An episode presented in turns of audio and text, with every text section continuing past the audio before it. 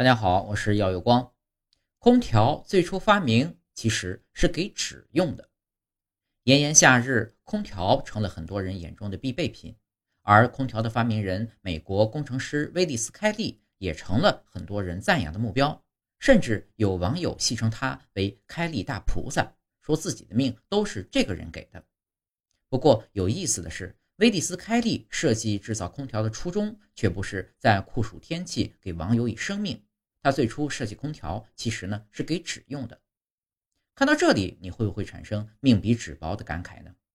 故事啊，要从二十世纪初美国纽约的一间工厂说起。在图中呢，是平板印刷和出版公司设在布鲁克林区的一间印刷工厂，在这里呢。工人们用套色印刷的方法制作杂志的封面，一幅图像包含几种颜色，就有多少块印刷板。在第一块板上印出第一种颜色的部分之后呢，再取第二块板印第二种颜色。本来一切都好好的，但在一九零二年的夏天，工人们碰到了大麻烦。这一年的夏天特别闷热，印刷车间里尤其如此，因为湿度过大，所以印刷用的纸张不断的从空气中吸收水分。构成纸张的纤维呢，因此膨胀变形。这么一来，印刷的时候不同颜色之间对应的位置就没那么准确了，印刷的成功率极大下降。有麻烦归有麻烦，活儿不能停。于是呢，工厂的老板辗转找到布法罗锻造公司，希望这里的工程师呢能帮助自己解决问题。这家公司的一位年轻工程师接受了任务，你一定猜到了，他就是威利斯·凯利。一开始啊，他打算沿用之前一位工程师的想法，用浓盐水来解决湿度问题。道理很简单，浓盐水会从空气中吸收水分，降低浓度。不过这个做法并不好用，直接把空气中的水分给吸掉不行。那只有换一个思路了，降低室内的温度。温度低了，空气湿度自然也就降下来了。在那个时代啊，人们已经发明了很多降低温度的方法。一八八九年，就在纽约卡耐基音乐厅就安装了一套特殊的通风系统，冰块和巨大的装风鼓风机，让观众能在清凉中欣赏音乐。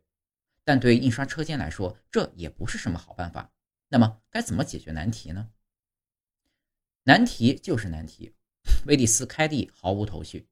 好在他从未放弃，而是持续不断地思考了好几周，直到有一天，他站在月台上。看到蒸汽机车轰鸣着喷出大量的水汽，他的心思豁然开朗。雾不就是湿度为百分之百的空气吗？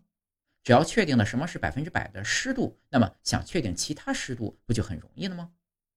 在这片灵感之舞中啊，威利斯·开利想出了一个绝绝妙的办法。他制造了一个密闭的盒子，先把外面的空气吸到盒子里，再向这些空气喷出冷水，空中盒中的空气呢就变成了雾。也就是湿度为百分之百的空气，这时候啊，威利斯·开利再往盒子中加入适量的干燥空气，两者一混合，就能调配出任何湿度的空气了。这个原理听起来有点像面多了加水，水多了加面，十分简单，但十分有效。而这呢，就是世界上第一台空调的原型机。这台设备的发明者威利斯·开利当时只有二十五岁。在原型机的基础上，一九零二年七月十七日。威利斯·开利提交了新的设计图，新方案可以直接降低室内空气的温度来控制湿度，原理也非常简单。如果让蒸汽经由管道穿过房间，就可以让房间变暖。那么让冷水做同样的动作，不就能实现相反的目的了吗？这台机器最终有效解决了印刷车间的湿度问题。一开始，冷却用水来自附近一口深井。第二年春天呢，他开始利用。轻压缩机来进一步让水冷却，印刷车间因此能够全年保持百分之五十五的相对湿度。现代意义上的空调就此诞生，而七月十七日也被广泛接受为空调的生日。没错，空调刚刚度过了自己的一百二十岁生日。最初，威利斯·开迪的发明呢，被用来控制湿度，在纺织、制药等行业呢，工厂主们很快就用上了这套新设备。一九零三年，新建成的纽约证券交易所交易大厅成为第一个出于温度控制原理而安装空调的建筑。如此巨大的成功让威利斯·开利欣喜不已，但他并没有满足于此，而敏锐地看到了空调的应用前景和价值，不断研究和优化自己的设计理念。一九零六年，他确立了持续性漏点降低法则，并根据这个准则设计了第一台自动调节空调。一九一一年，他又找到了合理湿度公式，为整个空调行业设立的标准规范。在此期间，一九一五年，威利斯·开利和朋友们一起开办了用自己的名字命名的开利工程公司。直到现在，这家公司依然在供暖、空调和通风系统领域具有举足轻重的地位。如今，空调已经应用在了大多数公共设施以及许多家庭中。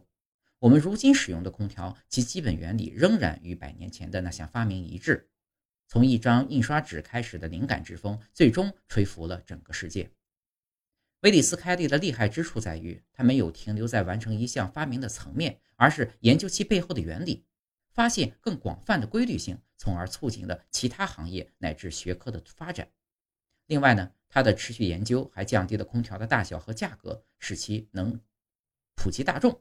这是一项走进千家万户的发明。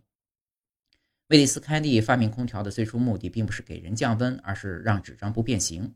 其实，在科技史上有很多发明初衷与最终的应用十分不同的例子，很像一种无心插柳柳成荫。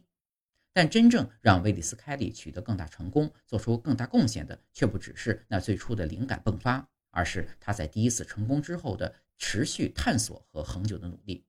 无心插柳之后，也要用心才会成荫。也许威利斯·凯利最开始只是在救纸时顺便救了一下人。